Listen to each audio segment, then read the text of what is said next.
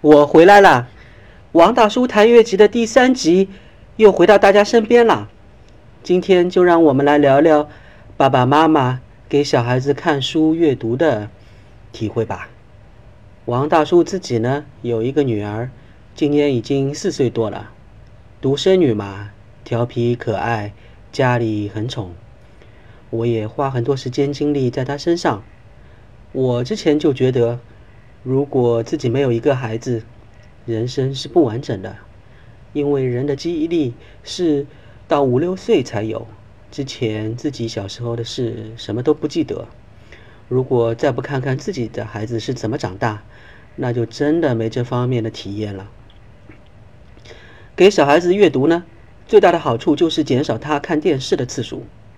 在这里我要表个态，我很讨厌看电视。我自己已经快一年没看电视或电脑视频了。电视是被动吸收，而看书、听故事都是要动脑筋去想象，所以看书带给孩子的确有很多好处。有兴趣的朋友可以去看看《娱乐至死》这本书，里面分析的很透彻。回到我女儿这边，我很想培养她的阅读习惯。但也知道这不是一朝一夕能够培养成功的。在目前这个他这个岁数，我要让他自己阅读也不现实，所以我就多讲故事。到现在看来，阅读还不错。在这里和大家分享一下我的经验。首先，就是一定要爸爸妈妈给孩子讲故事，请注意是爸爸妈妈讲，而不是让爷爷奶奶、外公外婆、老师或叔叔阿姨讲。也千万不要依赖什么几十块钱的讲故事机器，或者那种录制好的故事音频或者视频。孩子和爸爸妈妈最亲，也最容易接受你们讲的内容。同时，讲故事其实也是个互动的过程，你可以直接看得出孩子是否喜欢一个故事，喜欢一个主人公，是否会缠着你讲好几遍，你讲的声音是否好听，是否有。播音腔，这些都不重要，关键一定是要有真情实感，塑造一个讲故事的氛围，让孩子不陌生，沉浸在里面。就算你用自己的老家方言讲也没问题。我就是用上海话给女儿讲故事的。其次呢，讲故事是细水长流的事情，我争取每天都讲。从女儿两岁多开始讲到现在四岁多，我足足讲了七百多天。每天少则半个小时，多则一个小时，基本上都是在晚上睡觉前。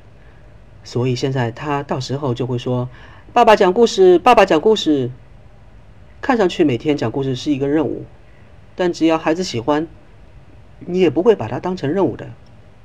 除了睡觉前，有时候出去给孩子上课的时候，在车上我也会给他讲，但是我的原则是在。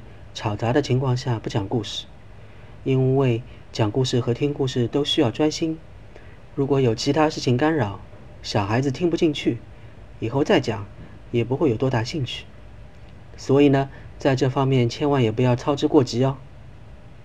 第三点就是如何选择讲故事。讲什么故事？市场上多的是那种粗制滥造的故事书。迎合的是一些爸爸妈妈的想法，就是讲一个故事就是要说明一个道理，否则这个故事就是白讲白讲。这体现了很多中国人急功近利的心态，反映到阅读上就是读书一定要有用，没用的书看了干嘛？可是要知道，阅读心阅读习惯的培养是一个人兴趣爱好的建立，还是要请大家放松心态，多选些好看有趣的绘本吧。那我是怎么来选择的呢？有几个途径。第一个途径就是去找专门的绘本馆。现在市场上的绘本和绘本馆都很热。绘本馆呢可以借阅或者购买。如果你刚开始还不不熟悉自己的孩子喜欢什么书，就去借吧。等时间长了，知道孩子的爱好，再买些书回来也不错。第二个途径就是去童书展，在上海每年都有。是在世博园区的展览馆里面。一到展览期间，里面人山人海，书也有很多。所以对于刚刚开始想给孩子多买书的，可以去参加，但一定不要把自己给累趴下了哦。第三个途径就是去实体店看。我把这个实体店的方式告诉一个朋友的时候，他说他哪里有时间去实体店看啊？这个其实不是理由啦，把平时逛街、吃饭、喝下午茶的时间匀出来一点，路过一些书店转一下还是有好处的。其实，在上海，那些书店也是在商场里面，楼下看衣服，楼上看书，一点都不累吧？那么到了书店里面应该干什么呢？应该自己把绘本打开，翻几页，看看这本书有没有打动自己。如果自己觉都觉得不错，就把书就把书买回来吧。最后一个途径就是上网了。现在各大电商像京东、当当、亚马逊的绘本有很多，你可以看看评论或者一些知名人士的推荐再购买。总而言之，种瓜得瓜，种豆得豆。种小孩得小孩，你花了多少时间精力在选择好书、创造良好环境上，给孩子创造一个氛围，就会得到多大的收获。如果孩子缠着你，让你每天给他讲故事，而且讲了一遍又一遍，然后会告诉你他喜欢哪个情节、哪个小动物、哪个主人公，你会感到很幸福吗？好，等到下次有空的时候。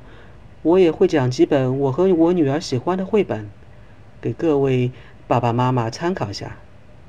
今天就讲那么多了，我的女儿已经在叫我爸爸讲故事，讲故事。